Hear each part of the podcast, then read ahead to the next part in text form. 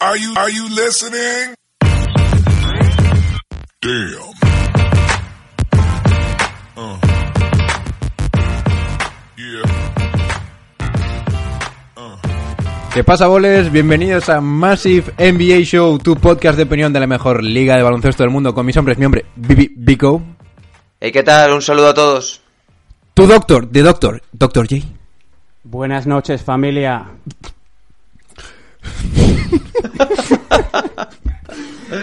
y el hoster, como siempre, John Ball. Bueno, chicos, sé que lo estáis esperando, sé que estaba en el aire, sé que está caldente, todos los traspasos de la agencia libre, estamos locos, la NBA se ha, vuelto aún más loca y es lo que vamos a debatir ahora mismo con vues- vuestros tres locutores masivos de la historia. ¿Qué pasa, chicos? ¿Cómo lo veis? Bien, yo antes de nada quiero mandarle un saludo a Alex González Rum, que cuando pusiste la historia de De Angelo Russell y pusiste que De Angelo fumaba a María, nos preguntó, eh, ¿qué es María, amigo? Saludos desde Venezuela. Bueno, Venezuela, tómate algo. Bueno, es que lo siento, pero es que me ha, me ha sorprendido mucho. Bueno, pues ahora que estamos hablando, por cierto, del Instagram, sabes que ya hay plagiación, daddy. Sí, sí, sí. Mandamos un saludo a... De ¿Cómo se llama plagiators. este hombre? Sí. A AR7 Sports, el cual subió un vídeo en nuestro de Instagram y después de un par de amenazas, pues ya nos, nos puso como, como la fuente del vídeo. Pero bueno, un saludo para ti. Un saludo, tómate algo también de mis partes. Bueno. Eh, Agencia libre, ¿no? sí, agencia libre, si queréis hablar del tiempo, pero bueno, como creo que vamos a, podríamos tirarnos aquí horas y horas, pues yo creo que es mejor empezar a meternos en materia. Así que, pues básicamente el plato del día hoy es hablar de los fichajes que se han movido, que han hecho mover a los equipos de una forma más masiva, sobre todo Utah, Filadelfia, ya sabéis, Brooklyn, no, Brooklyn, ¿no? no Nueva York, ¿eh? Y luego ya debatiremos algunos fichajes interesantes y un poquito por encima los de los equipos que se han movido de forma más tranquila. ¿Cómo lo veis, Dadis? Pues Bueno. bien, la verdad es que hubo mucho movimiento, además justo antes de antes de grabarlo, cuando acabamos de grabar el último episodio, pues se produjo toda la, la hecatombe de movimientos y pues la verdad es que igual hacer el episodio ahora eh, con un poquito más de perspectiva y viendo cómo se ha movido todo el mundo tampoco tiene su parte positiva. Algún, algún spoiler hicimos ya, pero la mitad de los movimientos estaban por hacerse y bueno, ha habido algunos sorprendentes, como el caso de Durán o de Angelo Russell, pero bueno, eh, a ver, falta el gordo todavía. A ver, vamos a ser serios. Estábamos todos esperando a que Kawhi Leonard a ser los mejores de los podcasts y esperar justo a que el día de Kawhi Leonard nosotros hacer un podcast. No vamos a mentiros, pero no ha, no ha funcionado. No, no, Lo que probablemente ocurra es que justo acabemos esto y Kawhi Leonard diga su decisión, pero no me extrañaría nada. nada. Bien, pues nada. Se prevé que será para mañana, supuestamente. Bien, pues como las noches de NBA se hacen largas y los días pesados, comencemos con todo esto. Siempre tendréis Massive NBA para pasar un buen rato. Comenzamos.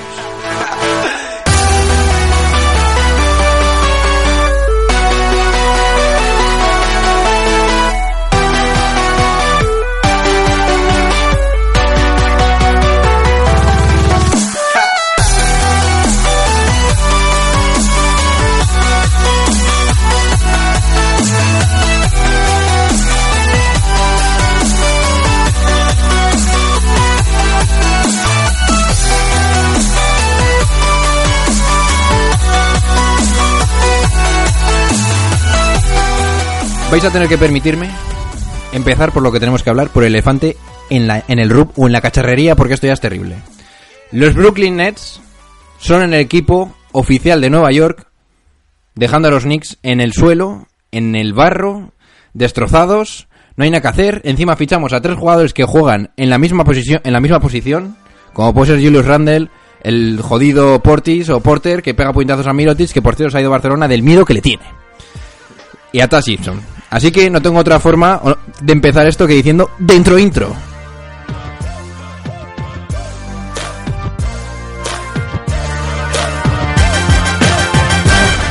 It's one of the worst days that I've had in a long time. What do the Knicks have? Julius Randle, Wayne Ellington, Alfred Payton, Bobby Portis.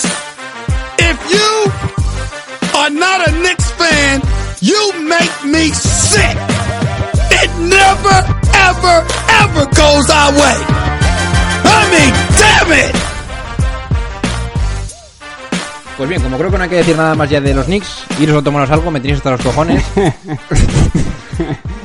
Eh, primer fichaje a debatir, o quizás la pareja de fichajes a debatir, Brooklyn Nets, como ya preveíamos, Kevin Durant, Kyrie Irving. Yo tengo mis otras declaraciones, pero primero tengo que hablar con vosotros.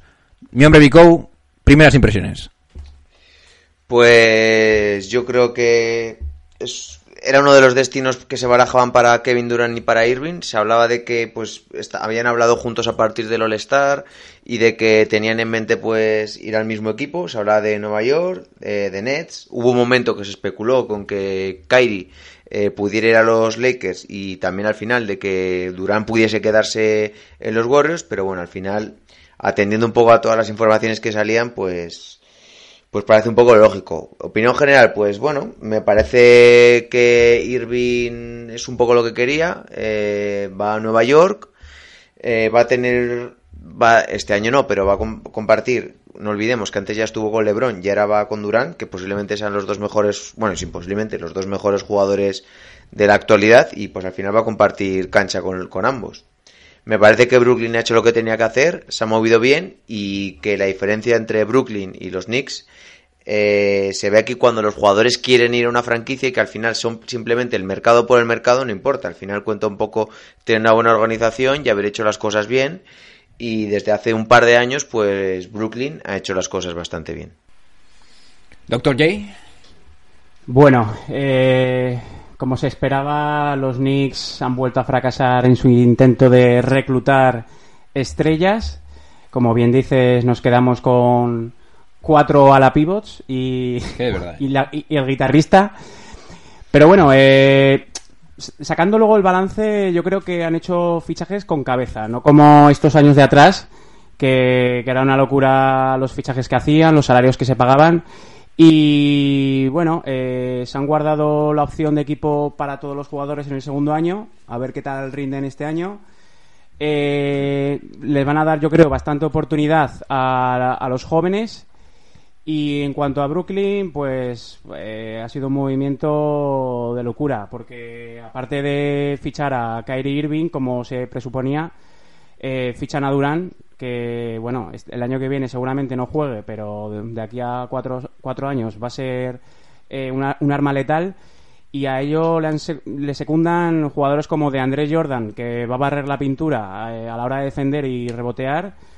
Eh, secundarios como Garrett Temple o Wilson Chandler, que van a dar mucha profundidad al equipo.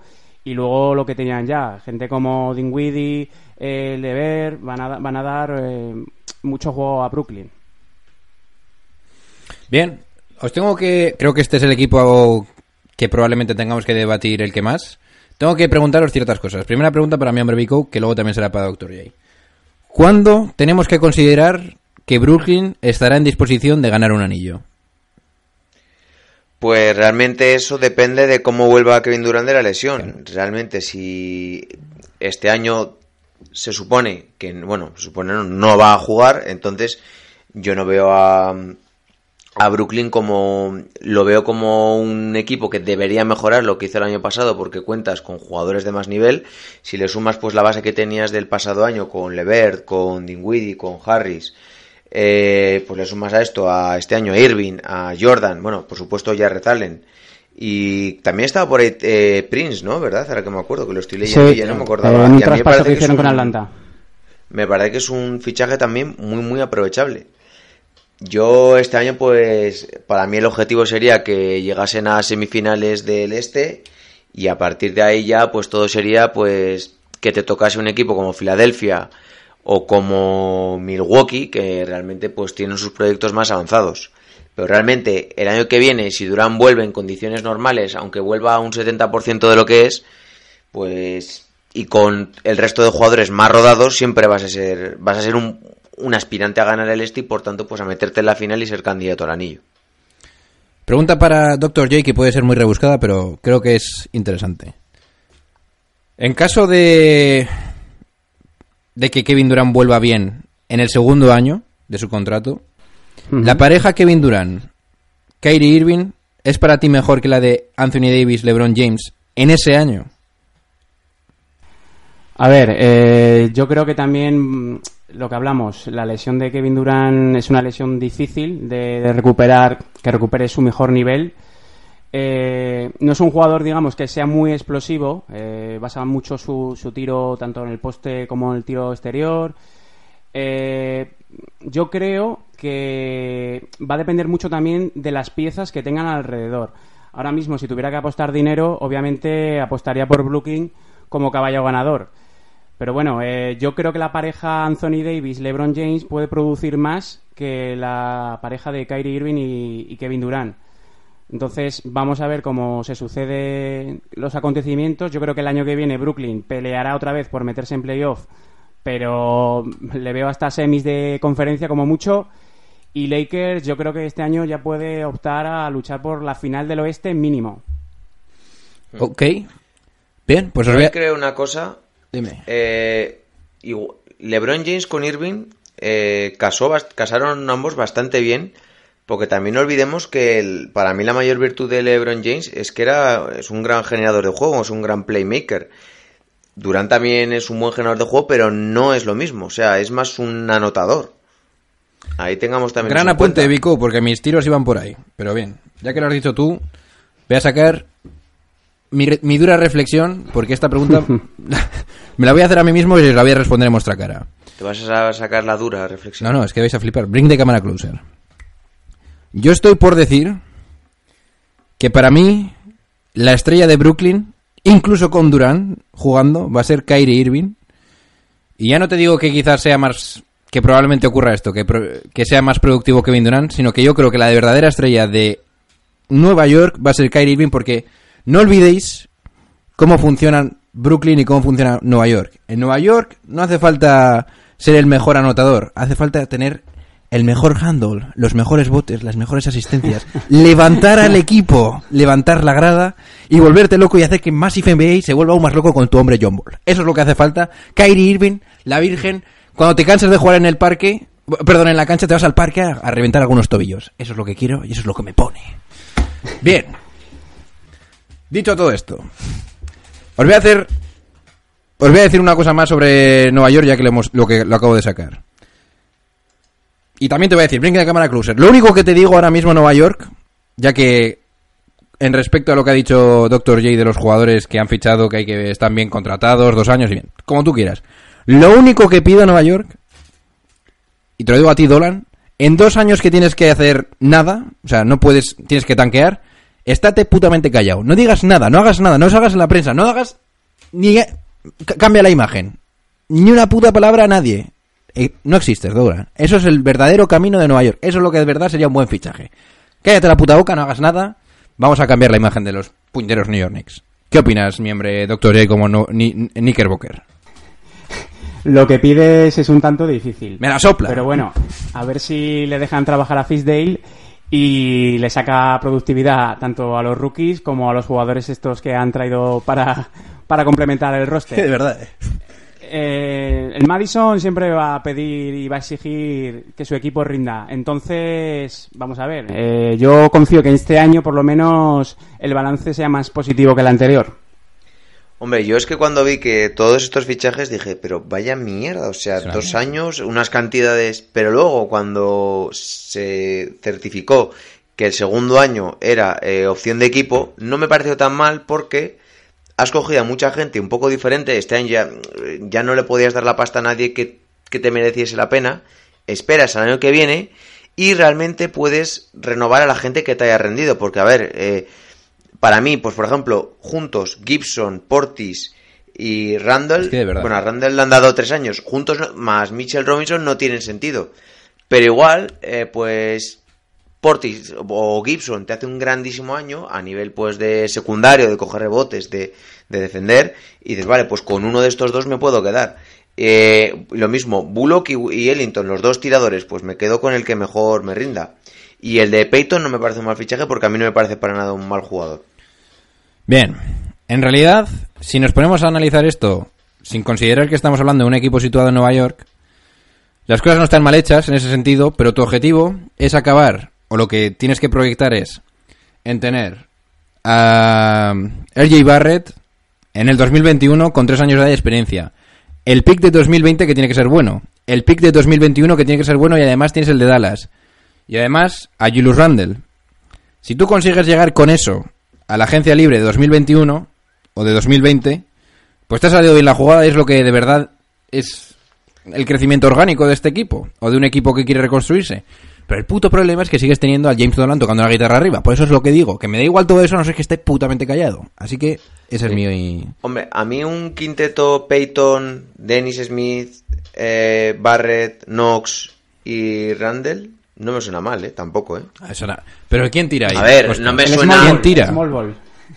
A mí no me suena mal. pues, Pero dime un para- tirador. Para hacer, para hacer un año tipo el año pasado Sacramento, que yo creo que es a lo que se debería aspirar. A, no, sabes que no te vas a meter en playoff, pero sabes que tienes que competir, competir en ciertos partidos y darle un poco a la gente un poquito que eh, ir mostrando tus, tus armas y coño que tienes a Barrett que es un muy buen jugador, un muy buen proyecto, tienes a Knox que el año pasado pues ya dio muestras de lo que era y a Randall que el año pasado creo que promedió 20-10, aunque no defendió una mierda. No sé, tienes cositas para ir haciendo. Pero Oscar, ¿te das cuenta de que todos los jugadores que has nombrado no tira ninguno y que Sacramento tenía a Bogdanovich, a Buddy Hill, a Fox, que, no, que, que es claramente una Bueno, estrella, pues a igual Buddy tienes que tratar de hacer otro tipo o puedes incluir en el quinteto a Bullock o a Ellington. Vale, que yo lo O sea, entiendo. te quiero decir, no tiran bien ninguno, pero todos pueden tirar. Yo, finalmente, por volverme un poquito más geek en todo esto, creo que aún así los New York Knicks podían haber mm, ejecutado... haberlo hecho mucho peor. Sí, pero podían, lo han hecho regular, porque en realidad, si nos volviéramos muy locos, lo que tenían que haber hecho es esperar aún más a fichar a estos jugadores y esperar a que varios equipos le ofrezcan quedarse con jugadores que no quieren retener en sus plantillas porque están deseando jugar ya por el campeonato y comerte contratos de un año grandes, pero que además te traigan por quedarte con esos jugadores rondas de draft. Eso es en realidad lo que hubiera sido correcto, pero bueno, como son los Knicks, Bueno, la buena noticia es que ya van a tener más rondas del draft para los próximos años. Que Sí, estos también. últimos años de atrás iban mendigando. pero por favor, no, traiga- Eh, no traigáis a Cousins, ¿eh? De verdad. Es la duda que tengo, porque la gente, la gente de, de- de Nueva York tiene miedo a que traigamos a Cousins, que obviamente no está ni al 50% de lo que era. Yo una Eh, cosa digo, ¿y de Angelo Russell? De Angelo Russell. Que no, que no te encaja en el proyecto, que es que tienes que pagarle, que no tienes que pagar nada. De André Russell tiene ya cuatro años, no te vale, necesitas librarte en, de en los próximos dos años de su contrato. A mí, me, a mí me vale perfectamente. ¿eh? Yo tengo, yo tengo la teoría de que Warriors va a hacer la probatina con él hasta invierno, por lo menos. No, no, Sí. me, no me cuadra. es que creo que es obligatorio. Por eso, eh, no creo que. No, lo decían que hasta el 6 de julio, ¿no? Y luego... Si lo presentas, creo que tienes que estar seis meses con él. No sé si lo han presentado. Creo que todavía no lo habían firmado, pero bueno, que el caso es que yo creo que van a hacer la probatina, aun sabiendo que Clay Thompson va a estar de baja muchos meses. Ese backcourt carry de Angelo Russell puede combinar también muy bien. Entonces, yo creo que Warriors ahora mismo no se va a desprender de él. Sí. Bien, Bueno, ya que hemos hablado de Warriors... Eso es. eh, sé, bueno, ¿tú qué opinas, John Ball? de DeAngelo De Russell. Angelo Russell. Pues a ver, yo sinceramente creo que es un movimiento estratégico masivo de mi hombre Bob Myers. Que como no que como no quería a ver, es un genio, tío. Vamos a hablar ya las Al cosas. final han agarrado algo. que es un genio, es un auténtico genio porque son estas cosas que no te esperas nunca, tío. Y de la misma forma que fueron agresivos con Kevin Durant, siguen demostrando que son agresivos en el mercado y fichan a DeAngelo Russell, ¿vale? ¿Qué te aseguras con esto?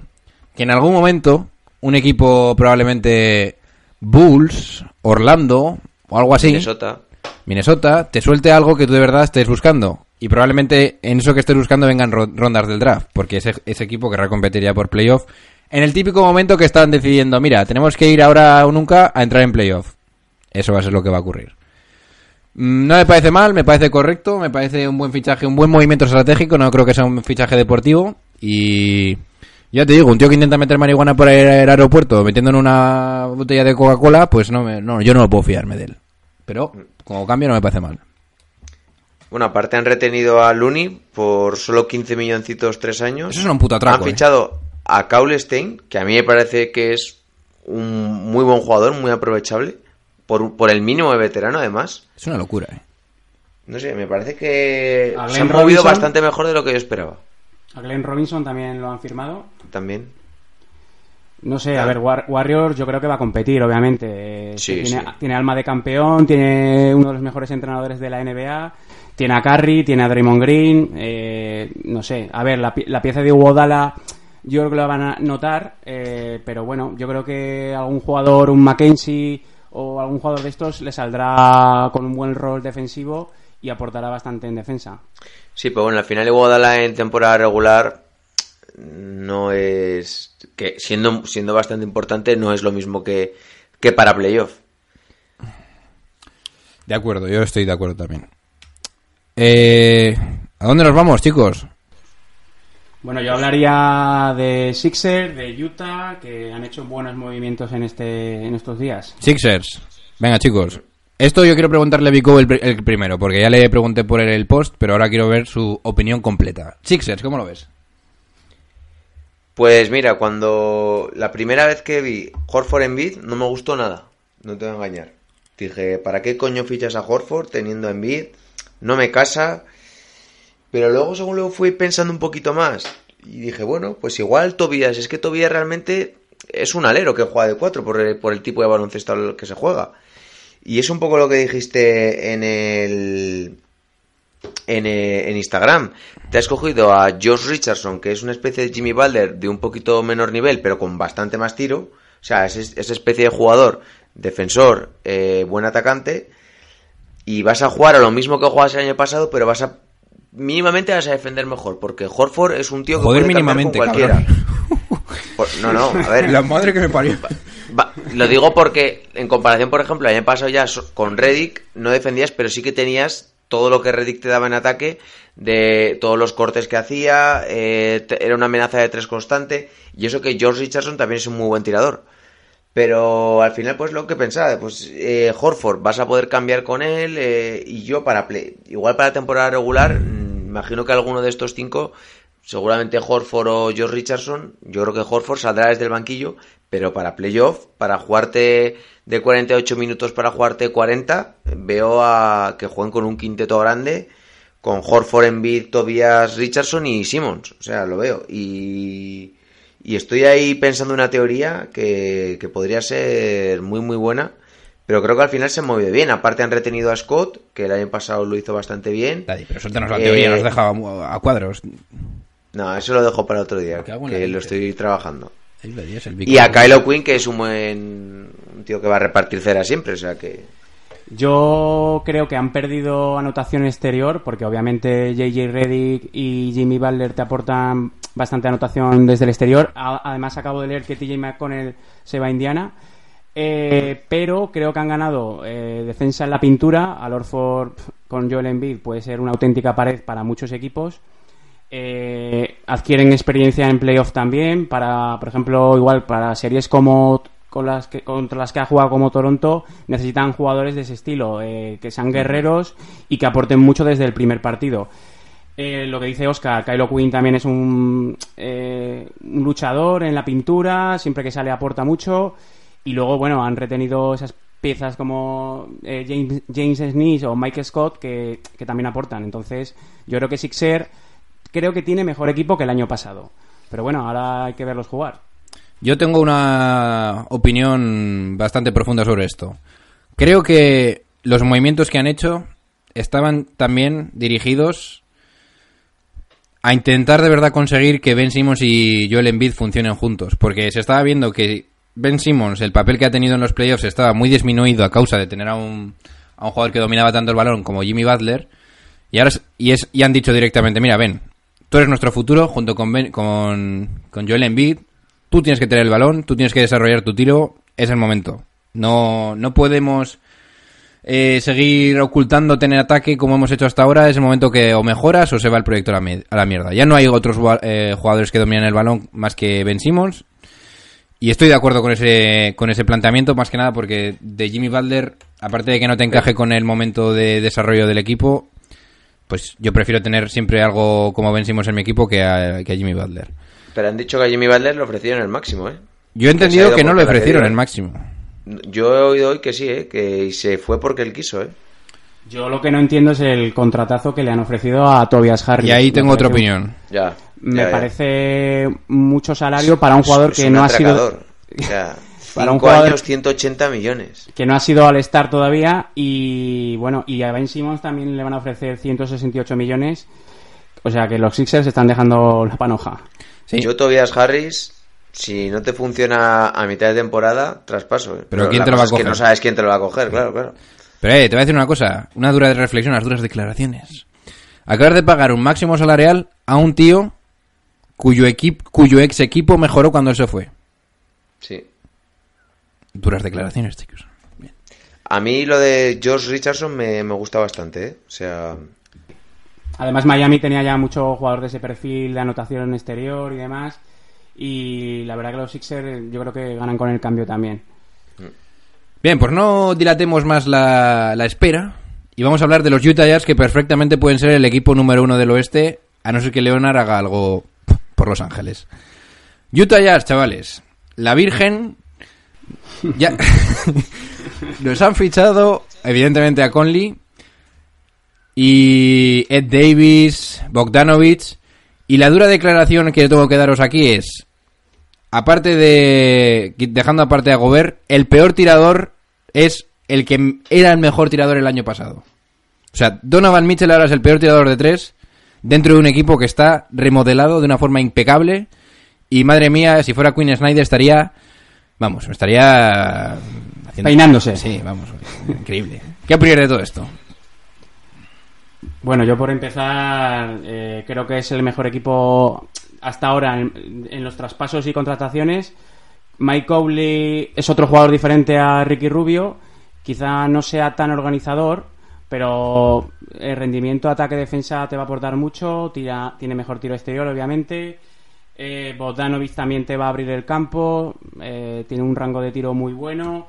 Luego tiene, han fichado jugadores como Jeff Green, Ed Davis, que desde el banquillo van a aportar su fuerza, sus puntos. Retienen a Rudy Gobert, eh, no sé. Mudiay también por ahí. Mudiay de base suplente de, de Conley. Yo creo que Quinn Snyder tiene ahora un roster con el que aspirar por lo menos a, a final de conferencia. Para mí todo lo que no sea al final de conferencia es un fracaso de este equipo. Buah, eso, Porque es, me- eso es duro, ¿eh?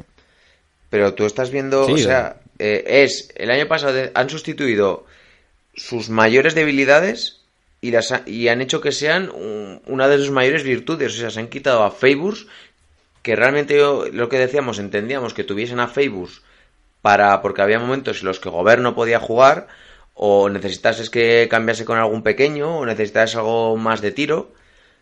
Pero, y te has traído Joe Wingles, imagino que se pondrá de 4, Joe Wingles o Bogdanovich. Y es que ahora lo que te faltaba el año pasado, que era sobre todo tiro exterior, es que lo tienes ahora. O sea, vas a tener a, a Conley, que no tiene nada que ver con Ricky Rubio, que, que es, que es un jugador, para mejor mi punto de vista, le da 100.000 vueltas. Y es que aparte te has traído, tienes banquillo con Jeff Green, con Ed Davis, que Ed Davis era uno de los mejores pivot suplentes de, que, que había en, el, en la agencia libre. Y a mí me parece que, que es que va a ser es perfecto o sea viendo un poquito cómo se ha debilitado el oeste con sobre todo con, con los Warriors para mí es que eres eres candidato a pues depende de lo que hagan los Lakers así de claro te lo digo tampoco me quiero tirar aquí no sé y Lo has tenido y en la pasar punta de la lengua ahí, ¿eh? pero para es que para mí es un, un equipazo, o sea, un equipazo y sobre todo, si me dijeras que estuviese en, en- que fuese otra franquicia, pero otra cosa no, pero en los últimos años Utah ha demostrado que es un equipo que defiende, que es competitivo, que tiene un buen entrenador y que sobre todo eh, Snyder sabe sacar provecho a determinados jugadores. Porque yo me acordaré siempre de Joe Wingles, que, que en Euroliga pues era un jugador bastante secundario y lo que ha mejorado en, en NBA pues es que no tiene nada que ver. Y luego tienen al mejor defensor de la NBA otra vez. Donovan Mitchell se, se presupone Claro. que va a, se- va a seguir creciendo. Eh, lo bueno de Utah, yo creo, es eh, que la temporada es muy larga, sobre todo en el oeste, que ya sabemos que es el salvaje oeste. Y la verdad que esa profundidad que va a tener de cara a playoffs eh, les va a beneficiar bastante. No es lo mismo ir jugando con 7-8 jugadores que tener 9-10 jugadores en el roster que te pueden ir aportando puntos y, y- y defensa Y yo creo que Utah en este sentido ha trabajado muy bien.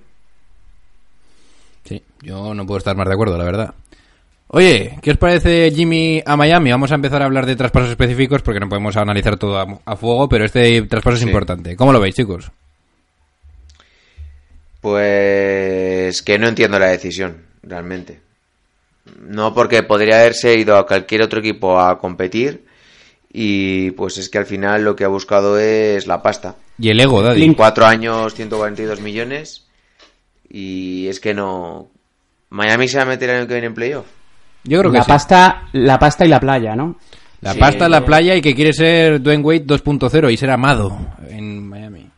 Pero es que Wade eh, ganó un anillo prácticamente el solo. A ver, Miami engaña, porque el año pasado yo también pensaba que iban a estar por abajo, pero Spoelstra, no sé, no sé qué hace con el equipo, que los enchufa eh, para rendir los, eh, los 80 partidos y, yo creo que para playoffs sí que les dará. Obviamente ya para cotas mayores mm, ni por el asomo, a no ser que hagan un traspaso mitad de temporada. Pero bueno, a ver, mm, lo que me gusta de Miami es que cada año intenta tener algo, ¿no? Eh, Pat Riley en ese sentido siempre quiere un jugador que, que sea líder, que sea estrella y que luche obviamente por cotas mayores. Pero claro, obviamente va a estar difícil, tal y como está poniéndose el este, que compitan por, por llegar a semifinales de conferencia. Dadis, pues yo aquí tengo unas duras declaraciones también. Tengo dos en realidad. La primera, o sea, la segunda es tan bomba que no la puedo decir tan, tan como bomba, pero yo creo que Miami el año que viene es top 5 del, del este. Ni de, ni de, ni de broma. Ah, Yo creo, os voy a hacer el auto, ah, guardad el I told you, estos post no, guardadme el I told you.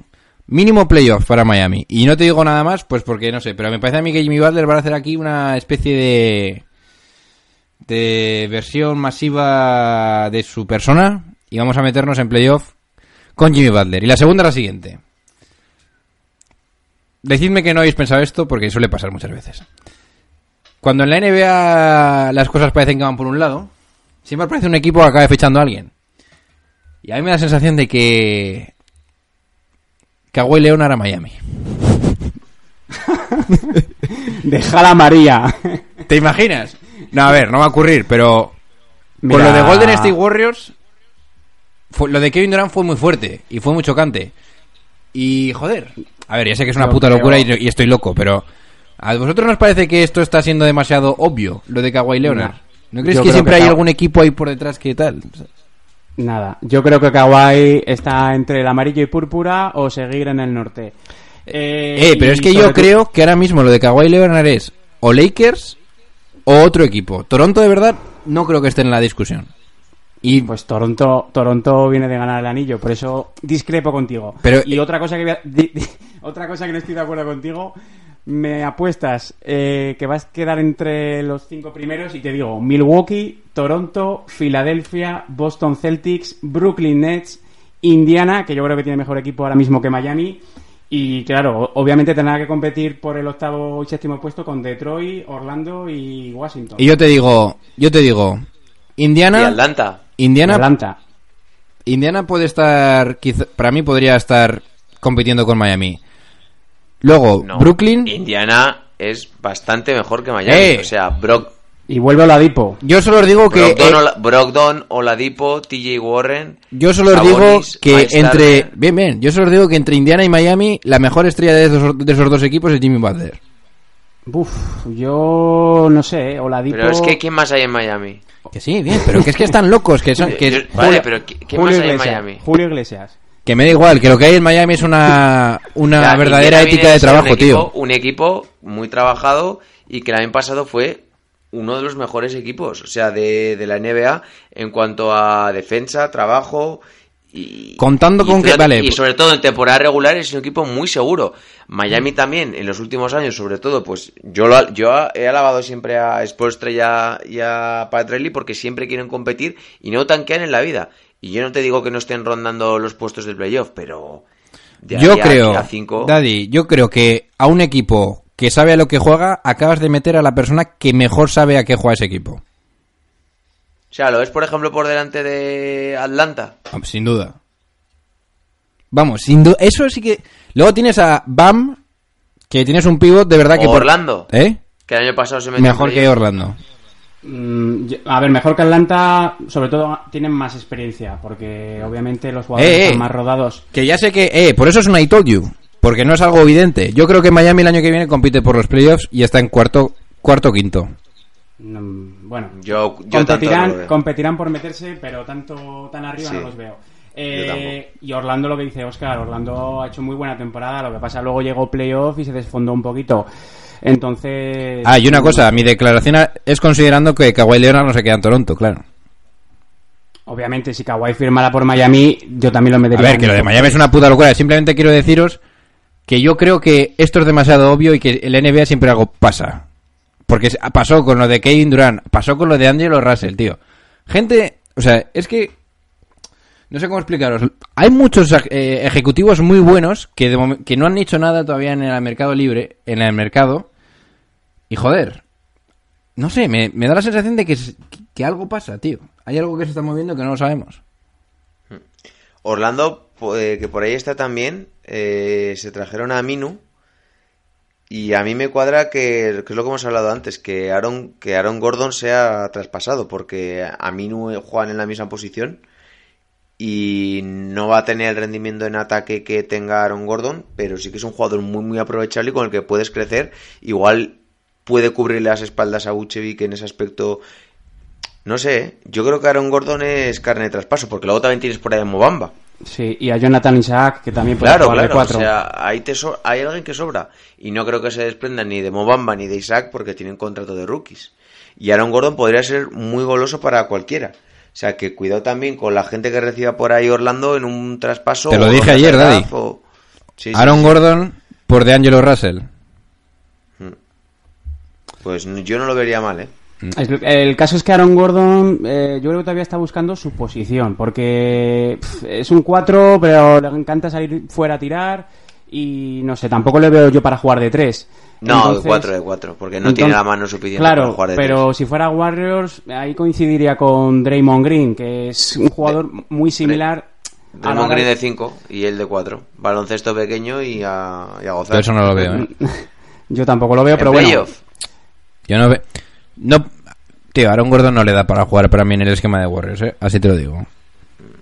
Yo le veo más para tipo Chicago o equipos así que quieran correr y, y nada, que estén en los highlights todos los días. Bien. Malcolm Brogdon a Indiana Pacers. Doctor J. Hombre, Pues, es un jugador muy interesante. eh, es un jugador defensivamente muy bueno, es un especialista defensivo. Eh, yo creo que Milwaukee en, en ese sentido sí que lo va a echar en falta, pero Indiana eh, lo que ha buscado es un complemento perfecto con, con Oladipo, ¿no? Eh, yo creo que tiene un backcourt que defiende muy bien, es un jugador que también puede tirar de tres. No sé, a ver cómo se adapta al sistema de Indiana. Eh, yo creo que lo que se busca es que más defensa, ¿no? En el sistema de, de Indiana. Entonces, a ver qué tal funciona. a mí me parece que mejora a Collison. O sea, y lo mejora bastante porque ha demostrado que es buen defensor, que es un grandísimo tirador y, que va a competir. O sea, y si, se complementa bien con Oladipo, o sea, tienes ahí cuerda para rato, o sea, con los dos. Y un tipo que, que ha jugado con Antetokounmpo, que está acostumbrado a defender bien y que sobre todo en Indiana pues va a poder un poco incluso desarrollar más su juego y va a tener un poco más de capacidad de decisión de la que tenía en, en Milwaukee. Para mí es un fichaje perfecto y se han gastado la pasta bien en un tío que la merece, 20 millones por año o 21 y me parece que se merece cada dólar, así de claro. Y han fichado anotadores como Jeremy Lamb, eh, Y TJ Warren, TJ ¿no? Warren y lo que hemos hablado ahora, que también han contratado a TJ McConnell, que es un base muy bueno para jugar. Sí, base suplente, sí. De base suplente yo creo que va a aportar muchísimo. Y luego, pues eso, a ver si crece Domantas Sabonis, eh, Turner sigue dando un poquito más. Indiana yo creo que va a competir y mucho. Eh, otro... Bueno, esto que está relacionado. ¿Qué os parece la sustitución de Malcolm Brogdon con Wesley Matthews en los Milwaukee Bucks? No es lo mismo, yo creo. No es lo, para mí no es lo mismo para nada. Pues es que al final eh, a Milwaukee no le ha dado para no le ha dado para más. O sea, bastante que ha tenido, ha retenido, perdón, a, a Middleton, que no sé si igual vale tanto. Me parece un muy buen jugador, pero 5 años, 178, no lo sé. No es el máximo, ¿eh? Tampoco.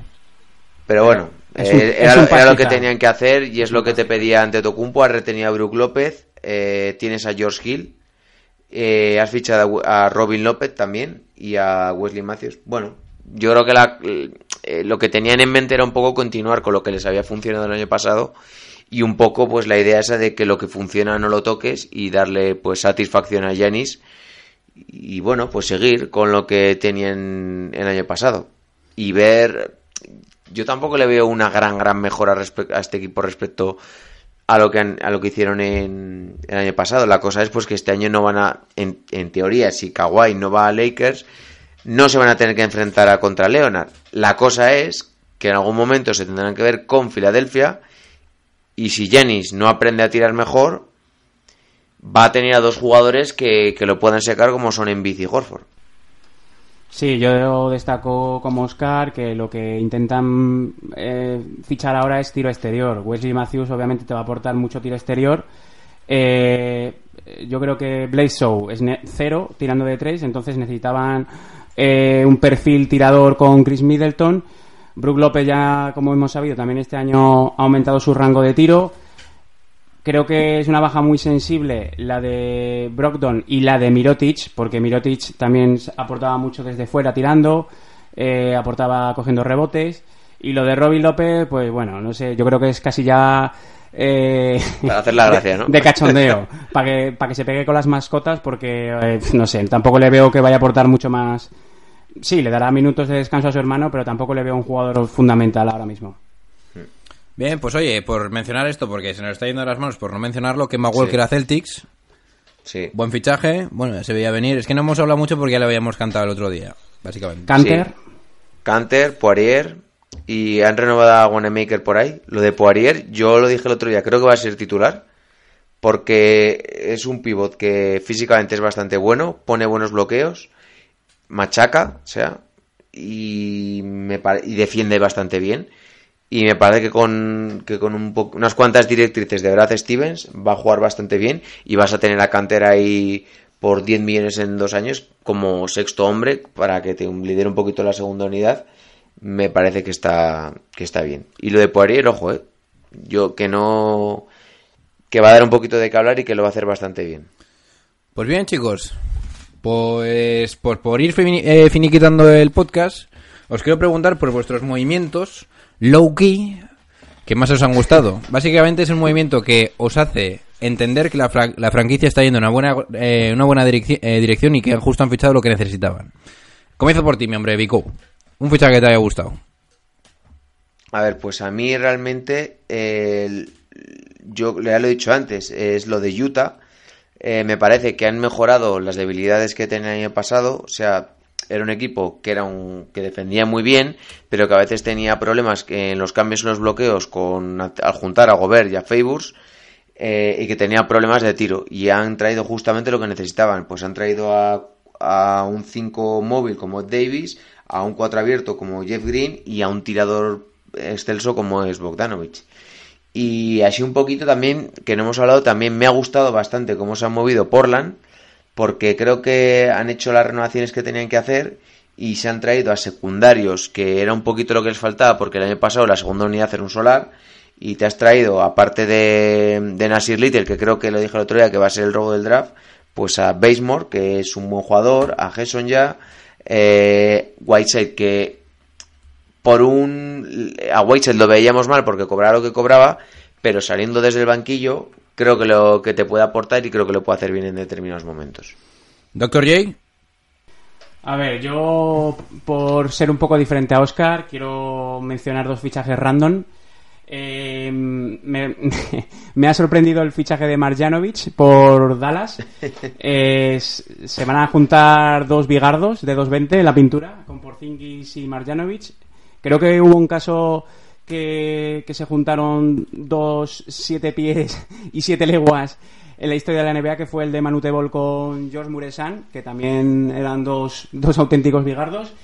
Y luego, por hablar de otro fichaje que también, que yo le llamo basura, porque es un traspaso basura, es el de Charles Parson, que se, Dilo, va, dilo. que se va a Atlanta a cambio de Solomon Hill y Miles Plumley.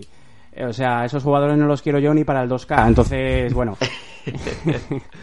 yo destaco esos, esos dos movimientos. Y yo finalmente tengo que de- destacar, porque me lo estaba guardando para el final, como ya sabéis en ese post que hice. Para mí el mejor, el mejor fichaje low-key son, son esos dos años que le han ofrecido los Pelicans a JJ Redick posicionándose como para mí en puestos de playoffs, los Pelicans. Vaya fichajazo, es justo lo que necesitaban David Griffin, para mí ya ejecutivo del año. Así os lo suelto. No, no, Pelicans, eh, bueno, David Griffin en una semana ha arreglado el, el futuro de la franquicia, de los próximos 5 o 6 años de la franquicia, es que lo ha arreglado. O sea, verdad. Redick, A ver. eh, Favors, Meli, Darius Miller, más las 500 rondas que ha recibido, A ver, me parece... Quizás con lo que tenía ya por hacer, o sea, lo que tenía ya hecho por tener a- el traspaso de Davis y a, y a Zion, era difícil hacerlo mal, pero joder, fichar justo a JJ Redick, que eso demuestra la calidad gen- de general manager, y yo que sé, a estos jugadores como Facebook y tal, que te pueden venir bien, eh, acompañar bien de veteranos a estos jugadores jóvenes me parece increíble lo que ha hecho y es digno de mención. Así que, muy bien. Pues nada, eh, pues lo vamos a ir dejando aquí porque llevamos a 45 minutazos. Yo creo que no está mal el trabajo que nos hemos cascado hoy. Porque la verdad, madre mía. ¿Tenéis algunas últimas declaraciones que hacer? ¿Algún insulto? ¿Matar a alguien? Yo qué sé. Yo quiero apuntar una última cosa. Eh, deseo que Isaiah Thomas tenga un buen año en Washington. Creo que es un jugador que se lo merece. Y con la baja de John Wall, eh, yo creo que va a tener el protagonismo que, que desea. Vuelve, vuelve a un sitio donde fue importante. Entonces le deseo la mejor de las suertes y creo que se puede salir. Pico. Sí, lo mismo. También lo de Isaiah Thomas, pues da. Hay que desearle suerte porque ha sido un jugador que ha sido muy, muy carismático y con el que todos, pues, eh, nos sentimos identificados con toda su historia personal y, y bueno, pues también lo mismo, desearle lo mejor. Y nada, pues eso, solamente decir que estamos. Yo estoy aquí un poco ansioso porque he estado preparando algo para otro podcast. Pero es que no os lo podéis ni Y creer, ¿eh? O sea, os lo digo ya. Y a ver, a ver cuando lo- le toca dar una última pulitita.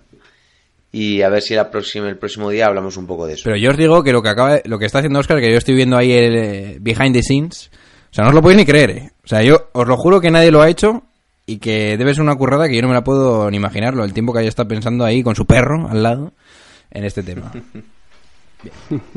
Eso es. Como los malos de James Bond. La Virgen. Pues son son los de los gatos.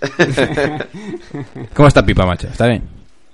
sí, ahí está, está durmiendo. Así que es hora ya de meterse en la cama. Y bueno, un saludo para todos los que nos habéis escrito. Es que hay gente que escribe muchas cosas muy raras en Instagram, te lo digo, ¿verdad? Yo hay veces que me da por suicidarme, pero ¿qué voy a decir ya? Harry Cast pregunta, ¿qué es GM? Hombre, yo creo que hemos sobrepasado ya la época en la que decían, eh, puto John Ball de mierda, ¿por qué cochorra escribes en inglés si esto es un podcast de, o sea, un, Sí. un Instagram? Ah, por cierto, ya hemos sobrepasado por 200 los 8.000 seguidores. Lo creo. 8.200, o sea, y los últimos vídeos, eh, alguno creo que alcanzó las 15.000 reproducciones, o sea, Vosotros lo sabéis, es una ¿no? pas- 16.400 tiene el de el de LeBron James segunda espada. La verdad, la, la verdad que es un privilegio estar trabajando con vosotros. Yo ahora mismo sigo en la Summer League, pero bueno, estoy intentando aportar mi granito desde el banquillo. no, y, no seas modesto, no. Y espero, y espero que sigamos reclutando seguidores a- al, al parque. Y bueno, eh, que siga la que siga la fiesta, ¿no? Vico, Sí, suéltame sí. lo que me dijiste el otro día de lo que te han dicho la peña sobre nuestra incorporación. Sí, sí. Tú, lo- tú lo sabes, vamos a dejar de ser modestos, somos aquí Massive NBA. Tú lo- No, no, me lo dijeron varios grupos de que, estaban encantados, que era una mezcla perfecta, la verdad. Y ha sido como anillo al dedo, eh, la inclusión de Dr. G, o sea, así de claro. Yo no puedo, Así como anillo al dedo. no, estoy- no puedo estar más de acuerdo. Es más, un tío que había jugado conmigo y ni lo sabía, pues imaginar. La conexión- Es que tú tenías que ser un poco paquete, John Ball. Puto John Tenía- Ball, chavales, cuidado conmigo, eh. Tenías pasaporte Cotonú. Sí. Yo. Yo me acuerdo, ah, bueno, tampoco me voy a volver aquí muy loco, pero hubo una época en la que estaba ahí entrenando con la gente mayor del CBZ. Igual por ahí nos vimos, pero ya vete tú a saber. Seguramente, seguramente. Pero bien. Oye, pues nada, vamos a ir dejando esto porque ahora tenemos que matecar- maquetar la de San Cristo, como os podéis imaginar, porque ahora hay tres voces. Así que nada. Se van despidiendo de ustedes, mis hombres. Bibi- Bico. Bueno, un saludo a todos. Por favor, no me haga reírme. Mi hombre, Doc- Doctor J. Good night. Bien, vamos, está bien. Y vuestro hoster, como siempre, John Ball. Venga, chicos, pasadlo bien.